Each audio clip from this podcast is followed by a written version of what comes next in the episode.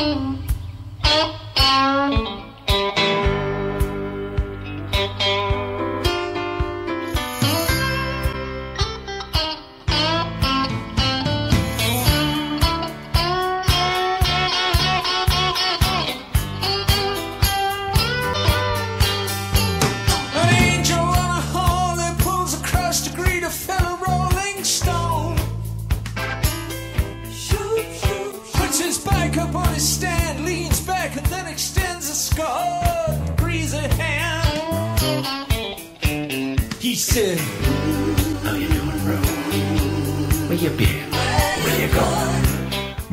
Es conocida, ¿no? ¿Reconocen a Roger Waters? ¿Y la guitarra la reconocen?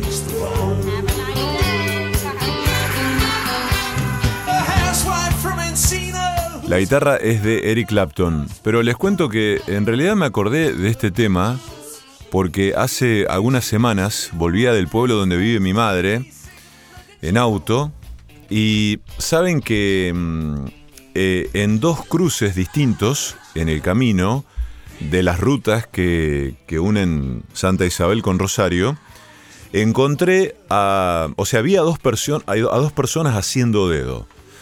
¿Mm? Y mm, por supuesto no las levanté, lo cual estuvo muy mal de mi parte, ¿no? Pero pensaba en cuánto se, mm, cuánto se perdió la tradición de hacer dedo, ¿no? El gesto de hacer dedo, ¿no? Bueno, para los que no saben, este tema se llama Los pro y los contra de hacer dedo.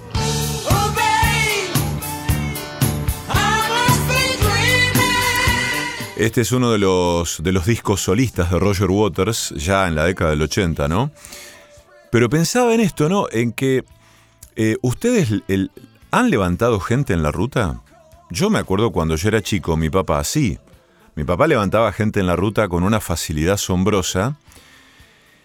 Y a veces hasta nos hacía pasar, no digo malos momentos, pero íbamos en la familia, la, familia en el auto, digo, y, mm, y había un tipo haciendo dedo y mi viejo lo levantaba. Y a veces el tipo tenía un olor, eh, qué sé yo, y mi mamá poniendo caras y nosotros con mi hermano amontonándonos en- en el asiento de atrás para que entre el tipo.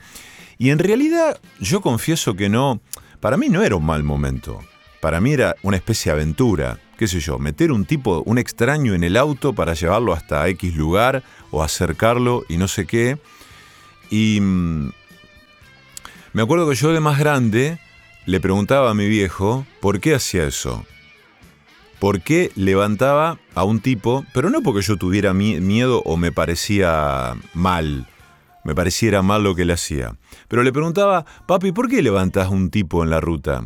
Y entonces él me, respondía que cuando él era joven, y, bueno, él, hizo la colimba acá en Rosario y demás, eh, se movía mucho a dedo.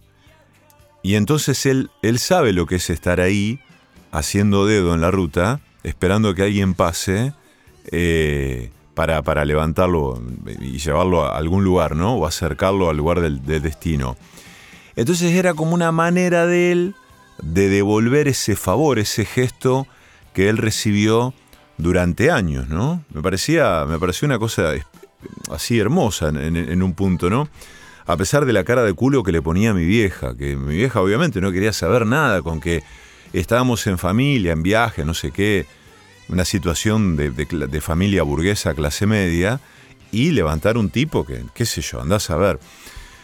Pero pensaba que con el tiempo el desarrollo de, de la, la- de, de la desconfianza y digamos eh, todo el, reino de, de, sí, de la desconfianza, eh, ya hacer dedo es algo francamente impensado hoy en día. ¿eh? Em, aun cuando, aun cuando son mujeres las que hacen dedo. Yo, eh, por ejemplo, eh, eh, me acuerdo que hace algunos años, eh, también viajando al pueblo donde vive mi vieja, me acuerdo que levanté una mujer que iba con la hija, ¿no? Con una, niña. Entonces, sí, digo, qué, que hace esta mujer con, con, con una niña en la ruta, ¿no? Esperando que alguien la, este, la lleve a algún lugar. Pero bueno, em, quise, quise como empezar con esta música para... Porque recordé, recordé esa escena, ¿no? De la gente que, que hace dedo, de la gente que, que este, está allí por horas. Porque también yo hice dedo en mi juventud, en mi vida estudiante. Yo hice dedo cuando volvía a Villa Cañas desde Rosario y con mi hermano, con algunos amigos con quienes compartíamos departamento, nos íbamos hasta las vías antes de Pérez, después de Canal 3, por ahí, y ahí por Godoy, por Avenida Godoy, y ese era el lugar que elegíamos para hacer dedo porque inevitablemente las vías eh, hacían reducir la velocidad a los vehículos que pasaban por allí, y ese era el camino elegido por la mayoría de la gente que iba para, aquella, para aquel lado.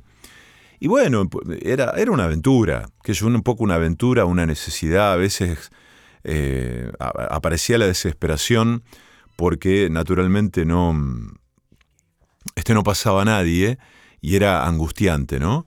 Eh, el frío o el calor, las horas, la sed, el hambre, pero bueno, era una manera de, entregarse a, a, la incertidumbre, ¿no? A no saber qué iba a pasar. Este, y así llegábamos muchas veces a nuestras casas después de horas de hacer dedo sin saber eh, a qué hora íbamos a llegar, porque aparte no, no existía ningún tipo de, celular ni nada, ¿no? Pero bueno, los pro y los contra de hacer dedo. Em, bueno, es lunes. Em, hoy vamos a tener un programa, ¿cómo les diría?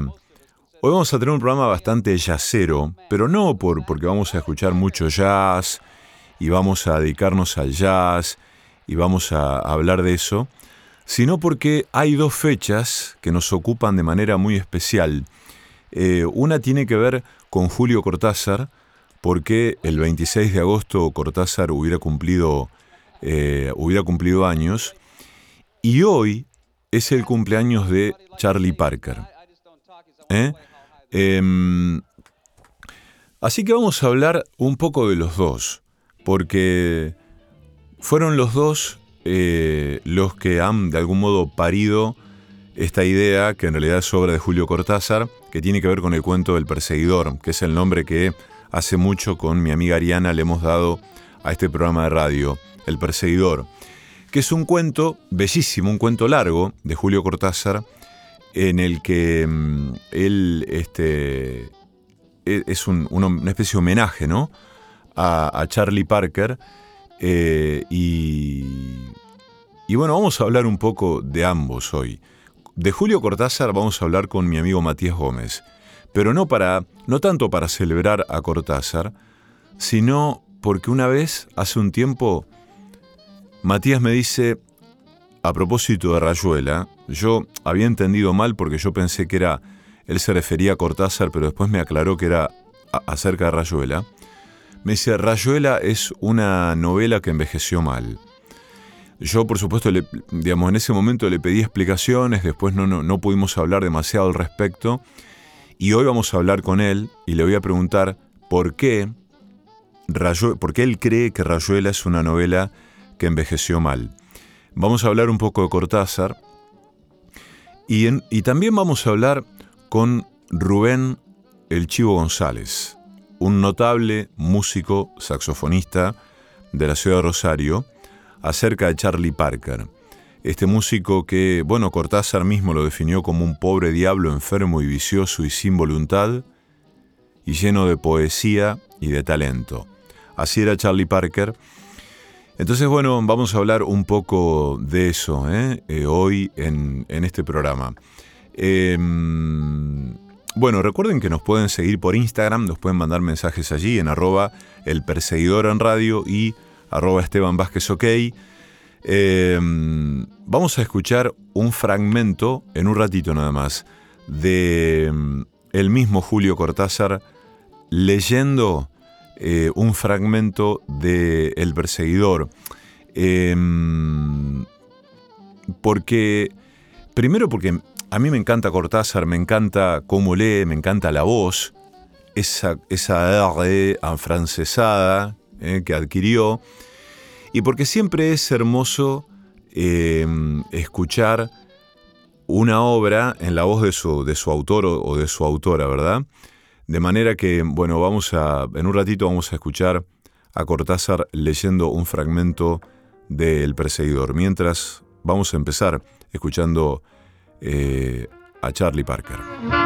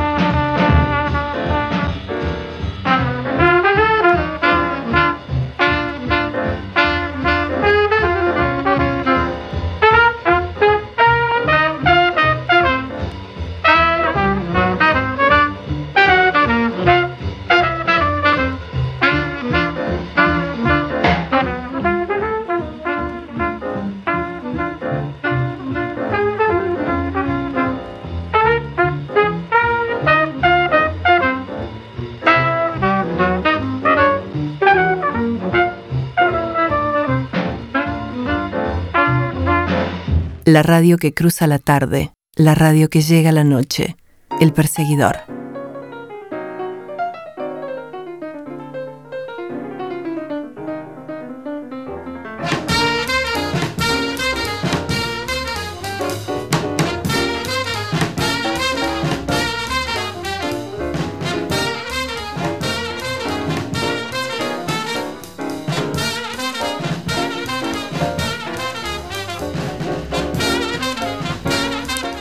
Cumpliría 102 años Charlie Parker. No nos vamos a ocupar tanto de su biografía, cosas que son googleables, ¿no? Eh, me refiero a, a su historia, la biografía que se puede encontrar en cualquier sitio. Vamos, yo prefiero por eso en un ratito vamos a hablar con Rubén El Chivo González, que es un músico de acá, músico de acá, escucharlo eh, hablar sobre, bueno, lo que naturalmente es sin duda, supongo, ¿no? Un, gran referente, no solo para un saxofonista, sino para cualquier músico de jazz. Y me atrevería a decir cualquier músico que, en, que en cuya música y en cuya faena eh, improvise o tenga lugar alguna forma de la improvisación. Em, Eh, bueno, eh, muchos habrán visto ¿no? la película Bird de Clint Eastwood. Eh, un- un- una verdadera obra de arte, ¿no? Y mm, eh, yo me acuerdo dentro de los datos, ¿no? Esta, esta cosa de la droga, el alcohol. El tipo murió cuando tenía 34 años y una información así forense que circulaba eh, es que su cuerpo parecía eh, de, de- del un hombre de 60 años, ¿no? Una cosa así.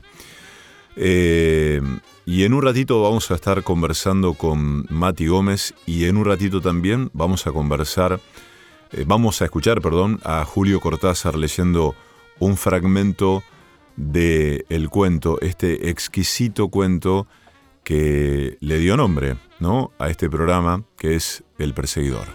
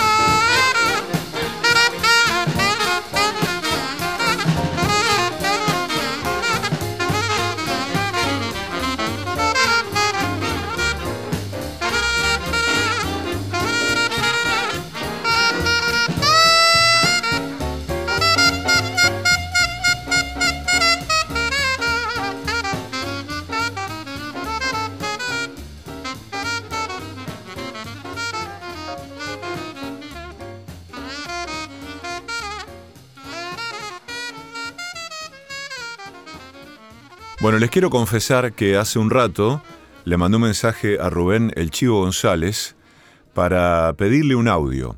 Ustedes saben que en, medios de comunicación, en radio, es muy común usar como método de producción pedirle audio a, a la gente que para que opine algo, hable de algo, eh, como una manera de tener distintos registros sonoros y distintas voces acerca de algo. Entonces él incurre en una, mm, eh, esto- en una acción que es, te puedo llamar, podemos hablar, hablamos por teléfono y me dice, mira, yo más que un audio prefiero hablar, no me gusta el soliloquio, así que aquí estamos conversando. Rubén querido, bienvenido y muchas gracias por este rato. ¿eh? No, muchas gracias a vos, Esteban. eh, muy contento de que me hayas llamado. No sé si voy a ser el interlocutor ideal para esto, pero trataré de acercarme a algo potable. Bueno, yo te escucho medio bajito, no sé si hay manera de que yo te escuche más fuerte, ¿eh? digamos, así como con más, con más volumen, como para que no haya, no sé si hay, no sé cuál es la, tu micrófono, cuál es el micrófono desde, desde el cual... eh, El micrófono que tiene es el micrófono de la, de la, de la laptop. Bueno, entonces vamos por ahí, vamos por ahí. Estamos bien, estamos bien. Te escucho, te escucho. Eh, bueno, sí, me, gustó esto de, de la, de, la, de la llamada para aclarar o para referir esto de que no, de que preferías el, el, el intercambio porque vos te definiste como alguien reactivo en el buen sentido que reacciona a, a una pregunta o a una, mm, digamos, o a una consigna. Eso, eso pasa en la música también, ¿no? Como una forma de... ¿Eh? Precisamente. Mm. Yo, eh, por supuesto, he sufrido bastante los efectos de la, de la pandemia. Eh, precisamente por eso, porque tocar solo en tu casa es una cosa donde no hay interacción. Sí, podés poner un playback, podés poner algo que te, que te movilice, pero no es, no es lo mismo que tener un músico al lado que proponga cosas y que te haga pensar o replantear en la respuesta o en lo que él está tratando de decir y vos estás tratando de contestar para que eso se transforme en una, en, una comunión lo mejor posible, la, más perfecta posible. Eh, por eso. No quiero hablar tanto de la pandemia y, entrar en eso, pero con, con, esto que decís me haces pensar en algo que lo estoy pensando en estos días, y es en que los efectos de la pandemia son impensados y no podemos todavía dilucidar cuáles son los alcances de esos efectos. Eh, es algo que probablemente no lo sepamos nunca, pero algo que yo creo y siento que sí podemos más o menos comprobar ahora es más o menos esto que vos acabas de decir. Es decir, el naturalizar algo que no es para nada natural y me parece que ahora nos cuesta un montón recuperar otros registros que tienen que ver con salir y encontrarse, ¿no? Totalmente, totalmente. Yo eh, te digo, en mi caso particular, se lo dije a un par de amigos el segundo o el tercer día de que se anunciaba la, cuarentena total, digo, esto es una bisagra en, en, el mundo, una bisagra que nunca conocida y nunca vista. Y los días subsiguientes, donde había un terror pánico ni siquiera de asomar la nariz a la calle, me dieron la razón porque digo, ¿qué es esto? Es una cosa terrible. Entonces, bueno, ese tipo de, de, claustro, de alguna manera, de, quedarse solo, solamente con tu, familia, en mi caso con mi esposa solamente, mis, hijos son, mis hijas son grandes. Entonces eso de alguna manera me hizo pensar que estamos en una cosa bastante difícil y que va a llevar mucho tiempo. Y así fue. Ese terror pánico de principio después se fue de alguna manera eh, disminuyendo, pero eso no quitó que el estigma quedó presente. Y sobre todo para los músicos, que necesitamos tocar con otros músicos. Hay que tener público. Yo siempre se lo digo a, a la gente que toca. Nosotros empezamos a tocar cuando estamos juntos, sin que siquiera haya un solo, un solo oyente nosotros nos escuchamos entre nosotros, somos nuestros primeros oyentes y necesitamos esa comunión. A menos que seas un pianista solo, tipo Keith Jarrett o Bill Evans, que bueno, pueden tocar el piano solo 14 días seguidos y vos no te aburrís nunca. Pero no es, no es nuestro caso. Em, claro, no está, no está en la naturaleza de ustedes. Cuando vos decís nuestro caso, te referís a tus compañeros, amigos musiqueros. Em, porque bueno, el tipo, el solista, también me parece que, digamos, más allá de su condición de solista, también padece el no encontrarse, aunque ustedes lo padecen más, me parece. Sí, por supuesto, sí, por supuesto. No, los solistas también, los que tocan un instrumento que puede rebuscársela solo, como es un piano, eh, buscan, aunque sea la mínima, la mínima colaboración, que es el trío que agregan, me estoy refiriendo a la música que a mí me gusta particularmente, que es el jazz, eh, necesitan un contrabajo y una batería, y bueno, y la cosa ahí explota para un lugar totalmente distinto. Rubén, em, este tiempo de claustro, de confinamiento, como algunos le llaman, si pudiéramos eh, conferirle una utilidad o un sentido, ¿qué dirías? ¿Para qué te sirvió? Y me sirvió para, probablemente lo más importante en, la, debilidad del ser humano. El ser humano que parece que es omnipotente, que es capaz de hacer cualquier cosa, bueno, de repente hay un, bichito minúsculo o absolutamente impensado en su llegada que para el mundo. Eso me hizo pensar. Es la famosa cosa cuando ves caminando una hormiguita por el piso de tu casa y decís, bueno, querida, lo siento mucho, pero acá vivo yo. Y te aplasto con el pie. Esa hormiguita somos cada uno de nosotros en, un bicho infinitamente más chico que esa hormiguita. En eso me hizo pensar. Hay, eh, hay mucha gente, vos sabés que estuve conversando con mucha gente que se dedica a la música y a otras cuestiones que implican una relación con el sonido. ¿Sabés que me decían em, que disfrutaban de una nueva forma y, desconocida del silencio, ¿no? Como diciendo, bueno, hay como un silencio nuevo. Eso fue muy, eso fue muy impactante en, el primer tiempo. Eso fue muy, muy impactante. Em, inmediatamente lo asocié a una vieja historieta que yo leía cuando era chico, en Hora Cero, que era el Eternauta, las calles, las calles desiertas de Buenos Aires. Eh, inmediatamente lo asocié a eso. Fíjate lo que es la imaginación de un tipo como fue Oesterheld, que de alguna manera, bueno, él pensó en la soledad de esas calles por otras razones, pero acá se había producido por una cosa que nadie veía, pero todo el mundo estaba absolutamente asustado, sobre todo, como siempre uno se asusta, de las cosas que desconoce. Eh, después cuando aparecen los, primeros estudios y las primeras noticias de que una, una vacuna es posible y que, bueno, que esto la, la humanidad puede combatirlo de alguna manera, todo se empieza a relajar un poco. El primer temor y el horror es, ¿qué es esto? ¿Dónde está? Me lavo las manos, me lavo la cabeza, ¿qué toqué? Ese tipo del desconocimiento que provoca un terror bastante grande. Yo no me aterroricé, pero sí me sentí muy incómodo, muy. Te quiero llevar para el lado de la escucha, eh, viniendo del silencio, ¿no? Y de esas imágenes angustiantes del Eternauta, ¿no? Em, desconcertantes, ¿no? Para, para, un asunto que siempre me interesó y me interesa cada vez más, que es que escucha cada uno.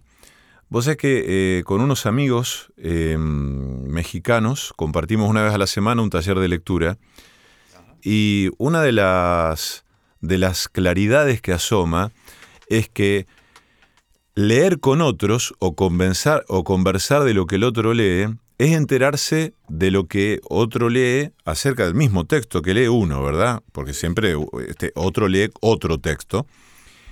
Y con la música pasa algo incluso más complejo, me atrevería a decir, porque te voy a contar una pequeña historia para que charlemos de esto. El otro día una amiga me dice, eh, che, lo estoy escuchando a Fernando Cabrera en el Teatro Labardén, eh, que estaba acá en, vino por el encuentro de músicos. Ah, qué bien. Entonces yo le decía un poco, chuzándola, que a mí me aburre Cabrera, que me parece un gran compositor, un gran letrista, pero que me aburre cómo canta, cómo toca, me aburre él.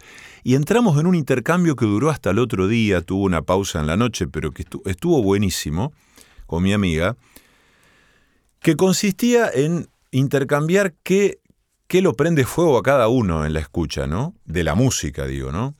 Eh, y porque la letra, y sí, Leo, la letra está bien, pero a mí, si no me calienta la música, no me pasa nada. ¿Cómo, a vos qué te pasa con la escucha de las músicas? Yo debo confesarte una cosa, que a diferencia de la mayoría de la gente, a mí no me interesaron los cantantes hasta muy, muy grande. Siempre escuché la música. Y en todo caso escuché al cantante como alguien que estaba tocando un instrumento, pero ni siquiera oía lo que me estaba diciendo. Entonces, eh, es una cosa, lamento, lamento desilusionar a aquellos que escuchan letras y que escuchan mensajes y todo lo demás. Eh, pero yo siempre escuché la música, siempre escuché la música. Después de grande, sí, eh, empecé a entender ciertas cosas con los cantantes y me empezaron a interesar mucho más, los cantantes, pero más que lo que decían, la forma en que lo decían eh, y la claridad de su, de su dicción al cantar. Por ejemplo, yo escucho a Frank Sinatra, si bien no soy un experto en inglés, entiendo cada una de las palabras que dice. Lo mismo me sucede con Tony Bennett. Sin embargo, hay otros excelentes cantantes que expresan de otra manera y yo entiendo la mitad de las cosas, o menos, o menos. Eh, y pasa con los cantantes de habla hispana también. Siempre digo, algunas películas españolas necesitarían subtítulos en español, porque hablan de otra manera, tienen un acento distinto, las sílabas las, la juntan de otra manera. Es como el lenguaje del jazz. Hay tipos que tocan de una manera, ligan las notas, otros que la hacen estacato y después ligan la siguiente. Eso es lo que se llaman articulaciones o formas o, de alguna manera método que tienen intuitivamente o estudiadamente para expresar lo que necesitan transmitir. Por eso, yo escucho la música. Sin embargo, viste que mm, em, eh, siempre surgen eh, conversaciones eh, acerca de las músicas que nos han marcado y que forman parte de nuestro acervo histórico y la memoria subjetiva desde la infancia y que tienen que ver naturalmente con lo que escuchaban los padres y los abuelos. Y ahí aparece, aparece una marca indeleble, inevitable, de lo que fue escuchado a pesar nuestro, digamos, en los reproductores, en los tocadiscos de la infancia, de las casas de la infancia, eh, como músicas que no tienen que ver con, ya con nuestra elección libre, sino con algo que estaba ahí y que no pertenece a nuestro, a, nuestro universo propio. Y por ejemplo, yo me acuerdo, mira, por ejemplo, yo también en de confesión, pero a mí no me gusta Serrat. No me interesa Serrat. Entonces, a gente que yo respeto mucho y gente que incluso que son músicos, les gusta Serrat y les cuestiono, más que cuestionarle me da curiosidad, ¿por qué te gusta Serrat? Claro, porque a mí, es más, hasta me parece insoportable Serrat, ¿viste? Entonces hay una explicación que es Grimen, que es muy atendible, que tiene que ver con una época, con una, con una música que sonaba en la infancia, pero, ¿viste? Ya se cuela la literatura, la política, la militancia, una época y no sé qué. Y digo, a mí, sí, qué sé yo, a mí la verdad que no sé, está bien, uno puede leer a Machado, qué sé yo, pero encima la música, la instrumentación de Serrat me parece abominablemente aburrida, digamos. Por poner ejemplo, ¿no? No, no, está bien. Yo respeto ese punto de vista.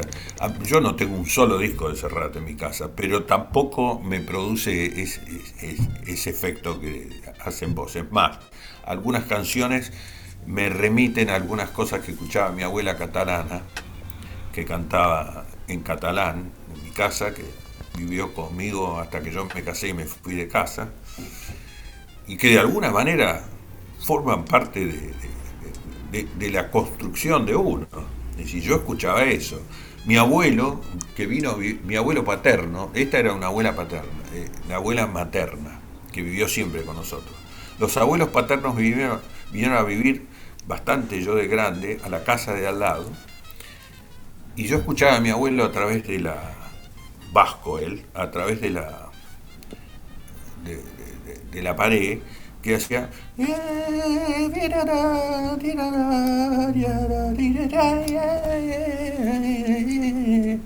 que era una cosa gitana y digo después me di cuenta digo este tipo era vasco y cantaba estas cosas gitanas.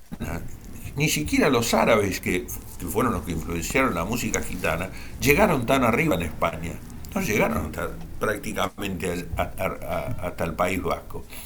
Y sin embargo esas influencias hicieron que yo comprendiera de alguna manera de dónde vengo y probablemente muchas veces pensé, y tal vez el jazz me guste por eso. Mi abuela me hablaba de su pueblo, eh, mi abuela materna me hablaba de su lugar de nacimiento que era Tarraza. Y mi abuelo eh, paterno me hablaba de la ciudad capital de Álava, que era Vitoria. Siempre me hablaba. Él era de otro pueblo que se llama Santa Cruz de Campeso, que a unos 20 minutos. Y quiera ser o no, los dos primeros festivales de jazz en España fueron el de Terraza y el de Vitoria. Impresionante. Y digo, escúchame, esto es, esto es una, eh, por supuesto de eso me enteré mucho tiempo después. Por ahí atrás mío tengo un un afiche del Festival de, de, Vitoria, donde tocó Winton Marsal en el año 2006, 2007.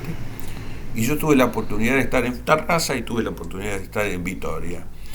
Y digo, bueno, esto está cerrando por alguna parte. Son esas cosas cósmicas, dirían, dirían los, que, los que hablan de, de este tipo de, situaciones. Pero volviendo al tema, yo escucho la música. Y escucho también mucho los acompañamientos. Es decir, hay cosas que van pasando, a lo mejor un cantante está yendo por un camino y el arreglador pensó en que él también tenía que cantar con el acompañamiento y no someterse a ese segundo plano. Y eso me interesa muchísimo. Eso me interesa mucho.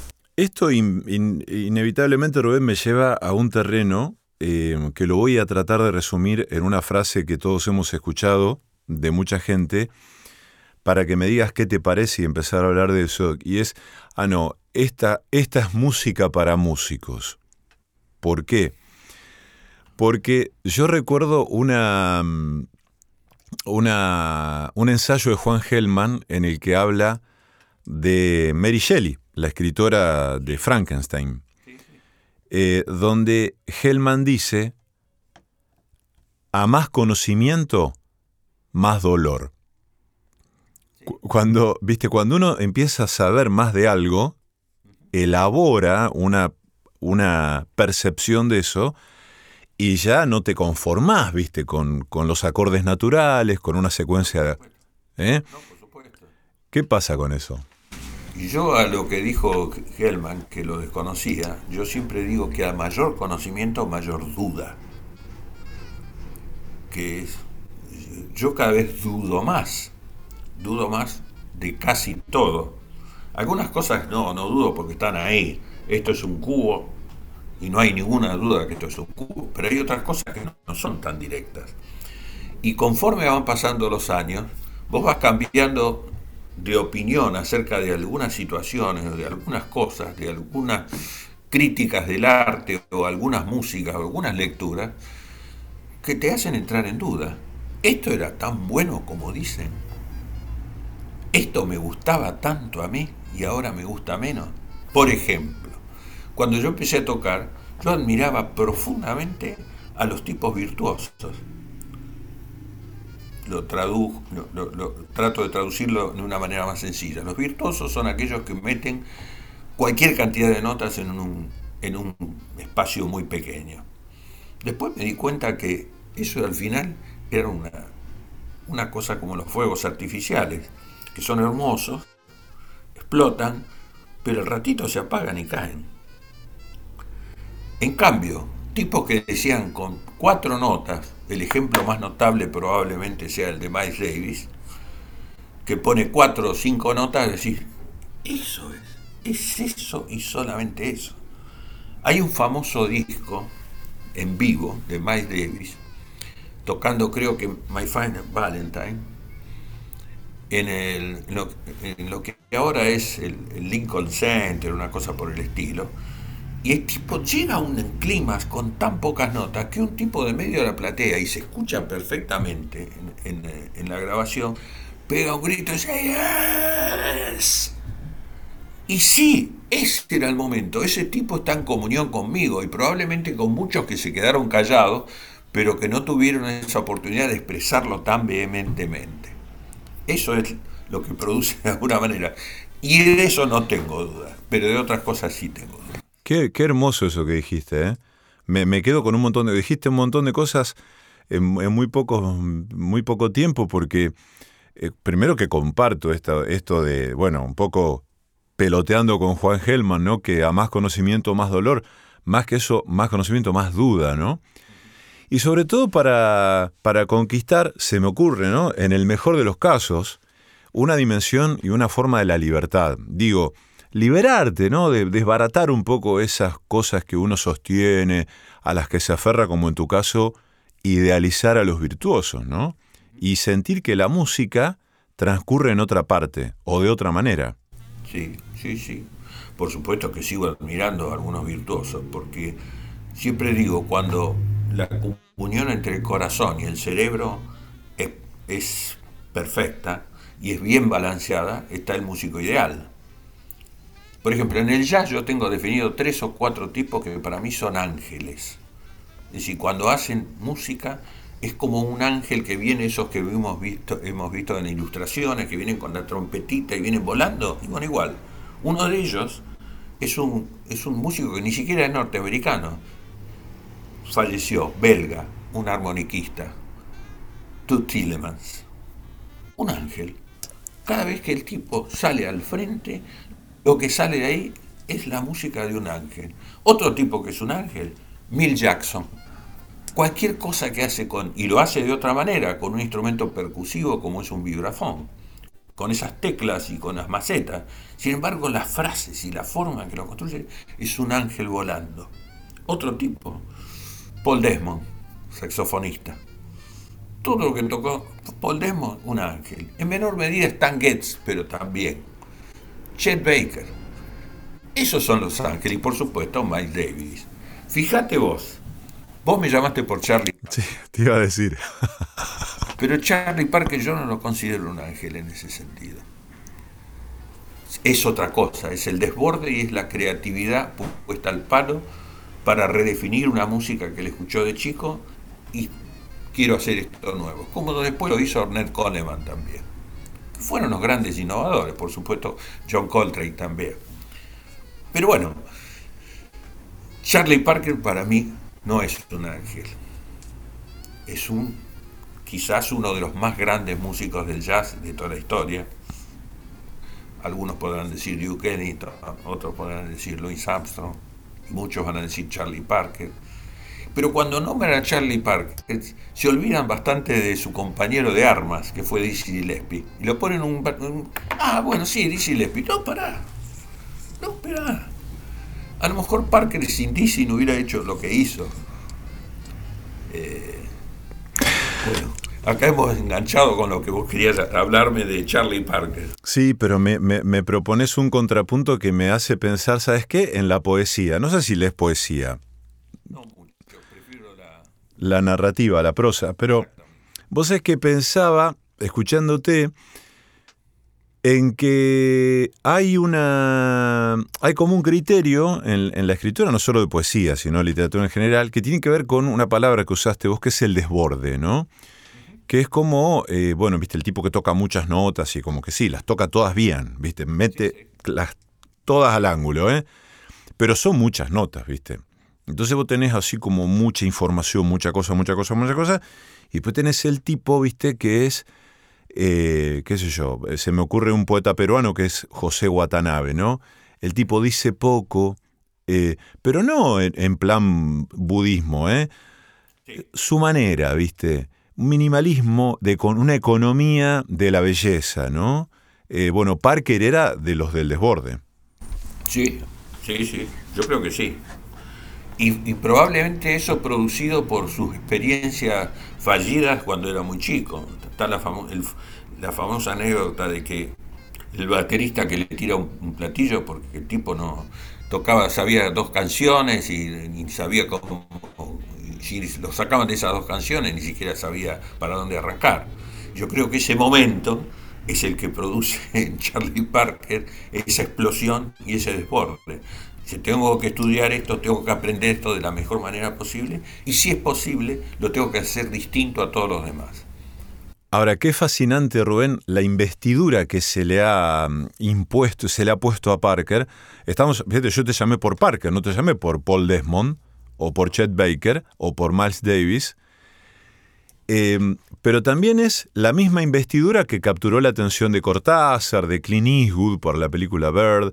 Digamos que tiene un poco que ver, digo, un poco que ver con la música y mucho que ver con su vida, ¿no? Con la droga. Absolutamente, absolutamente. Y sobre todo con su muerte temprana. No nos olvidemos de Gardel y su muerte temprana, por ejemplo. Y trágica, por otra parte. Y trágica. Eh, nadie. eh, Yo no podría quitar méritos. Soy un microbio para quitarle méritos a Charlie Parker. De ninguna manera. Charlie Parker fue y fue un genio. Probablemente como si pudiéramos trasladarlo de una manera. Cuando vos escuchás música de Mozart, escuchás ciertas cosas que, que son hermosísimas, pero el tipo tiene un lenguaje y va acomodando esas cosas genialmente, genialmente en cada una de sus composiciones. Con Charlie Parker pasa lo mismo. Si vos analizás los solos de Charlie Parker y la, improvisación, él tiene conjuntos de notas y formas de expresarse que lo agrupa, lo, eh, lo reacomoda y lo pone en cada uno de sus temas. ¿Por qué? Porque esa es la marca Parker. Hay otros tipos no. Por ejemplo, Paul Desmond no. Paul Desmond es lirismo puro. Nunca sabes lo que va a venir. Nunca sabes lo que va a venir. Oscar Peterson, que es un genio, siempre más o menos sabes lo que va a venir. La música también tiene que ver con la sorpresa. Y la música tiene que ver con la variación. Vos dijiste una cosa de Fernando Cabrera recién, me aburre. Yo te voy a decir lo que, lo que pasa muchas veces. Tengo un gran amigo que vino a tocar hace poco a la Labardén y tocó espectacularmente bien. Voy a decir el nombre, Leo Maslía. Amigo con el cual afortunadamente pude tocar dos o tres veces. Pero me llenó de notas. Me llenó de notas. Y le dije al, al amigo que había ido conmigo, necesito un poco de paz, necesito un poco de descanso entre medio. Hubiera preferido que hubiera echado esto con algunas, con algunas canciones que me, hubieran dejado descansar un poco. El otro día fui a ver a un querido amigo que presentó su conjunto, mi hija ayudó en un par de temas, y me encantó, la verdad que me gustó. Y fue absolutamente lo contrario. Los temas eran todos horizontales. Entonces yo decía, hoy hubiera necesitado un poquito de Leo Maslía entre medio, y Leo Maslía hubiera necesitado un poquito de este amigo mío que presentó su conjunto tan lindo. Entonces eso es la variación. Eh, así como vos en un rato como que aclaraste eh, acerca de Charlie Parker, ¿no? Que no le, no le vamos a quitar mérito a Parker, yo también quiero aclarar que no es que, que le quito mérito a Fernando Cabrera, o sea... No, ya lo sé. Me parece un, una- un animal como compositor. Pero vos sabés que a mí me gusta dar ejemplos con la comida. Me gusta dar ejemplos gastronómicos, ¿viste? Y escuchándote pensaba, es como cuando te invitan a comer, o ponele, ¿no? Que si una- vos vas a una comida y hay todas cosas muy bien hechas, todas ricas, pero mucho, ¿viste? Y vos decís, dame una papita hervida con un poquito de aceite de oliva, con una hojita de perejil. Sí, claro, un poco de Adrián Ferrá, una cosa así, famoso, Ferran Adrià. chef del, de- de- de- del bullying. Exacto. Eh, está bien lo que decís, eh, eh, está bien, es así, es así. Yo, ya que te referís a la comida, voy a com- te voy a comentar un, un dolor personal que tengo. A mí no me gusta el pollo. Entonces he pasado unos papelones en, en lugares donde me han invitado y digo, no, no puedo comer esto. Y por supuesto la gente que me ha invitado se pone horrorosamente mal. Pero yo me pongo horrorosamente sincero, digo, si te lo dijo en el plato, va a decir, no, no le gustó para nada como le dice. Si de, de entrada digo, mira, no me gusta el pollo, ni te preocupes, Pero al punto de no poder comerlo. no lo puedo comer. Eso tiene una larga historia trágica cuando yo ayudaba a mi abuela a que matara las gallinas. Ah, ahí está. Y, y- y de nuevo. Y de nuevo la abuela ahí, ¿eh? Sí. Em, te quiero, te quiero, para, para cerrar, Rubén, te quiero llevar de nuevo para el tema de, de, mm, lo que escucha cada uno, esto de la elaboración, la sofisticación o la complejidad, la música para músicos y esas cuestiones, porque pienso que las percepciones, conforme ha pasado el tiempo, han cambiado muchísimo. Y bueno, hay una, me parece que hay una tendencia como a la pereza, ¿no? Como a, a cierta estupidez o, no sé cómo llamarle, ¿no?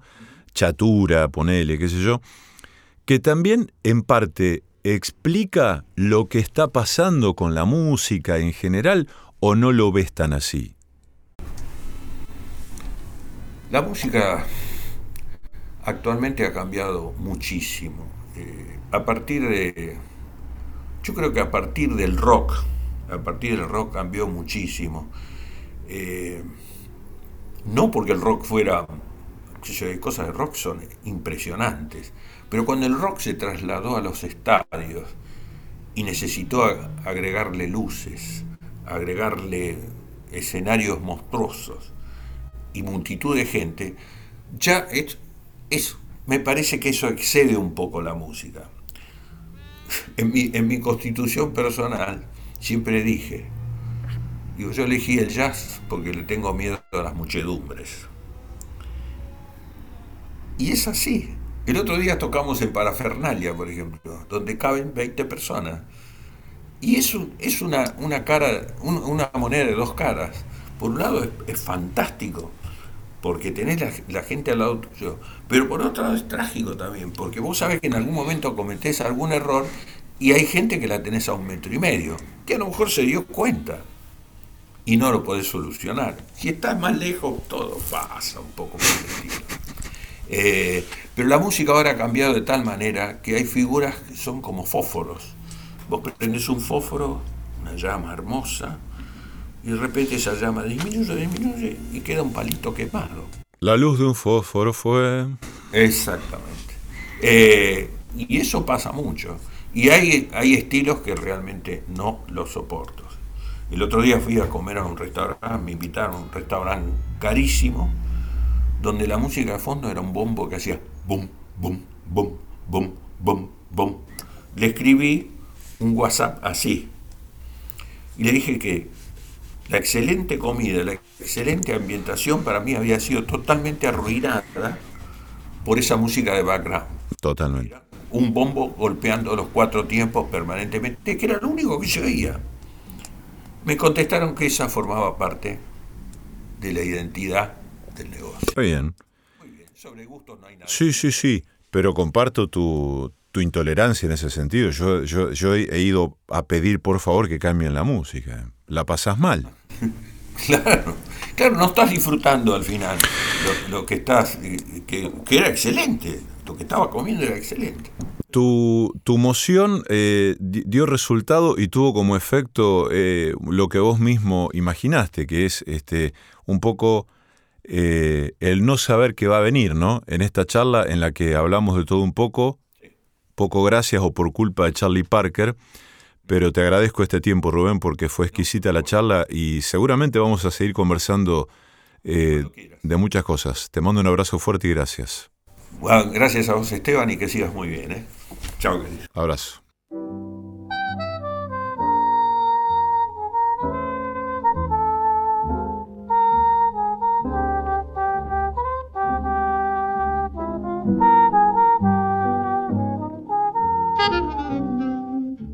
Bueno, nosotros nos damos algunos gustos desde este programa y mm, así como tuvimos esta exquisita conversación con Rubén El Chivo González, eh, hemos molestado a otro enorme músico de la ciudad, docente, que en algún rato del día se hizo este hueco para hablarnos sobre Charlie Parker. Estamos hablando de Julio Cobrin, a quien agradecemos y enviamos un abrazo grande. Y vamos a escuchar ahora qué tiene para decir acerca de Charlie Parker. Bueno, eh, a ver, me han pedido que hable sobre Charlie Parker y la verdad que es bastante difícil porque, porque no hay cosa que se vaya a decir sobre él que no sea un poco una, una obviedad a esta altura, ¿no? Es decir, es una de las figuras más importantes de la historia del jazz y yo diría de la historia de la música del siglo XX y, y también por eso es, es tan mencionado, digamos, y, y, y, hay muchas cosas como que se, se, repiten permanentemente cuando se habla de Charlie Parker eh, y cada uno, bueno, hace hincapié en algo que por ahí es lo que más le, lo deslumbra de él o, lo asombra. Eh, y también cuando se ha llevado, por ejemplo, al cine, uh, ha aparecido, digamos, que parece que lo más importante de Charlie Parker era señalar que era un heroinómano o un adicto y, y como que la parte musical, bueno, este, se ve que poner a un tipo en una pantalla estudiando las ocho horas por día que podía llegar a estudiar Charlie Parker no es muy atractivo para, para nadie, eso se entiende, pero también se podría haber hecho un poco más de hincapié en lo que fue Charlie Parker como músico, ¿no? Eh, digo, refiriéndome exclusivamente a la película Bird, ¿no? De, de Clint Eastwood. Pero um, más allá de, ese, de, este pequeño detalle que estoy señalando, eh, a mí lo que, lo que más me, me interesa, digamos, de Charlie Parker es pensarlo eh, dentro de su tiempo y dentro de la evolución de un músico genial que hace la transición de un estilo hacia otro, ¿no? Porque Charlie Parker tiene 20 años en 1940 y eso todavía estamos en plena era del swing, eh, la época de las grandes bandas, la época del jazz bailable. Eh, y él y un grupo de músicos eh, empieza una revolución musical dentro del jazz y me parece que es re importante señalar que es él y, y unos cuantos más, porque um, a veces pareciera que Charlie Parker solo inventó el bebop y no. Uno, uno escucha las grabaciones tempranas también de, de Bud Powell o, bueno, de Dizzy Gillespie, por supuesto, eh, Monk, eh, y, bueno, evidentemente fue, fue un, un, estilo, digamos, que, que, se cocinó en, un grupo de músicos muy especiales que, pero que todos venían, digamos, de ser músicos formados profesionalmente en la era del swing, eh, todos muy, muy jóvenes. Eh, y es bueno, es muy notable escuchar, me parece que es muy interesante escuchar cómo se fue dando esa evolución, que eso se ve en las grabaciones, ¿no? uno escucha, hay en YouTube algunas grabaciones tempranas de Charlie Parker en 1940, que es un chico de 20 años, y ya, bueno, ya se ve que es un ejecutante absolutamente dotado. Pero hay una grabación especialmente que es en 1943, que Charlie Parker tiene 23 años recién ahí, y hay una grabación de Cherokee, que va a ser uno de sus temas emblemáticos, digamos. Y, ahí Charlie Parker toca arriba de una base de guitarra que es bien tipo swing, digamos, bien como lo que veníamos escuchando durante toda la década del 30. Eh, pero si uno, y, el tempo es un tempo más relajado, no es un tempo rápido pero uno puede escuchar ahí que está absolutamente formado ya su estilo, su fraseología, sus giros melódicos. Eh, para lograr eso a esa edad, tiene que haber empezado realmente muy, muy joven, durante muchísimo tiempo, a, cincelar de algún modo todo ese, todo ese contenido melódico que va a ser su, su característica. Yo creo que en Charlie Parker hay un pensamiento como compositivo, digamos. Todas esas frases, digamos, que a veces dice, bueno, pero él parecía que tenía frases que eran, que las repetía. Sí, sí, yo creo que esa es, parte de un pensamiento compositivo. Todos los compositores tienen eh, frases que, que, repiten o estructuras que repiten, digamos, ¿no? Desde Vivaldi hasta Stravinsky. Bueno, en Charlie Parker pasa exactamente eso, ¿no? Decir, él fue moldeando un estilo pero sorpresivamente las primeras grabaciones ya muestran ese estilo casi completamente terminado en cuanto a están todos los elementos ahí. En 1943 él graba Cherokee con, y uno escucha todos esos elementos ya, ya eh, puestos ahí. Dos años después, apenas 25 años, digamos, o sea, pasaron dos años nada más, eh, vuelve a grabar Cherokee, pero con otro nombre, por problemas de propiedad intelectual del nombre y todas esas cuestiones que, suelen ocurrir, em, con el nombre de Coco. Bueno, eh, eh, está lo mismo, pero a, un tempo de vértigo, un nivel de virtuosismo absoluto, y bueno, ese ya es el Charlie Parker que ya todos conocemos. Este, el Charlie Parker que va a ser imitado hasta el hartazgo por todos los músicos que siguieron, porque digamos, fue una usina digamos, de ideas musicales. Eh, y lo interesante es ver que pese a que está todo tan, parecía estar todo tan estudiado lo que él toca, la libertad con que lo, con que lo toca es, notable, ¿no? Porque él puede, era capaz de, adelantarse a la armonía, de seguir tocando tardíamente sobre una armonía que ya pasó, digamos, eh, y que todo eso suene bien. Digamos, la, tremenda construcción que hay detrás, digamos, la rítmica perfecta, la elección de notas perfecta, todo eso eh, es absolutamente notable y ya, como dije antes, me parece una cabeza compositiva, una, fuerte, una fuerte eh, cabeza compositiva. Es decir, yo creo que Charlie Parker, pese a esa imagen del tipo reventado y el adicto y todo eso que se popularizó tanto, en realidad es uno de los grandes intelectuales de la música, es uno de los, tipos que, que, digamos, llevó el jazz hacia otro lugar, eh, pero también es interesante pensar que lo llevó desde el lugar, lo sacó de un lugar que él estudió bien, digamos. Charlie Parker perfectamente podía tocar en el estilo anterior, ¿no? Pero bueno, como todo revolucionario, no se quedó ahí y llevó la, cosa hacia el lugar que todos ya conocemos.